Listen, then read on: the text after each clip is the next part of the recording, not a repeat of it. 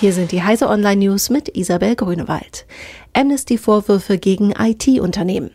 Vor dem Hintergrund möglicher Kinderarbeit bei der Förderung von Kobalt im Kongo wirft Amnesty International großen Unternehmen vor, nicht entschlossen genug dagegen vorzugehen.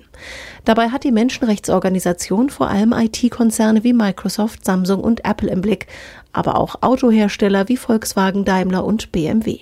Zwar gelobten diese Besserung, doch geben sie ihren Sorgfaltspflichten nicht nach, meint Amnesty. Firefox Quantum ist da. Neu, schnell und stark soll er sein, der neue Firefox Quantum, auch bekannt als Firefox 57. Mozilla geht mit diesem Update in die Offensive und verspricht nichts weniger als das größte Update aller Zeiten und die Wiedergeburt von Firefox. Der Browser ist flinker, schlanker und schöner geworden und soll endlich mit Chrome mithalten. Im CT-Test bestätigte sich, dass Firefox 57 doppelt so schnell ist wie Version 52. Im Vergleich zu Edge 41 liegt Firefox Quantum gleich auf, Chrome 62 hat noch einen deutlichen Vorsprung. Übermäßiger Medienkonsum bei Jugendlichen macht Medizinern Sorgen.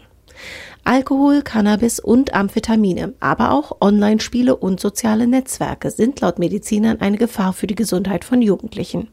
Wie viele Jugendliche gefährdet sind, ist kaum feststellbar, denn die Betroffenen mieden Suchtberatungsstellen, erklärt Wolfgang Schmidt-Rosengarten, Geschäftsführer der Hessischen Landesstelle für Suchtfragen. Aber bei Angeboten, die sich auf exzessiven Medienkonsum spezialisiert hätten, gäbe es eine enorme Nachfrage. Klassenprojekt mit Calliope Mini, das Lärmometer. Was tun, wenn es im Klassenzimmer laut wird? Zum Beispiel ein Lärmometer bauen, das den Lautstärkepegel misst und dabei noch im Programmieren übt. Das Projekt mit Calliope Mini zeigt, wie die Arbeit mit Mikrofon, Servo und Motor gelingt.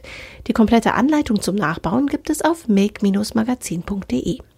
Diese und alle weiteren aktuellen Nachrichten finden Sie auf heise.de.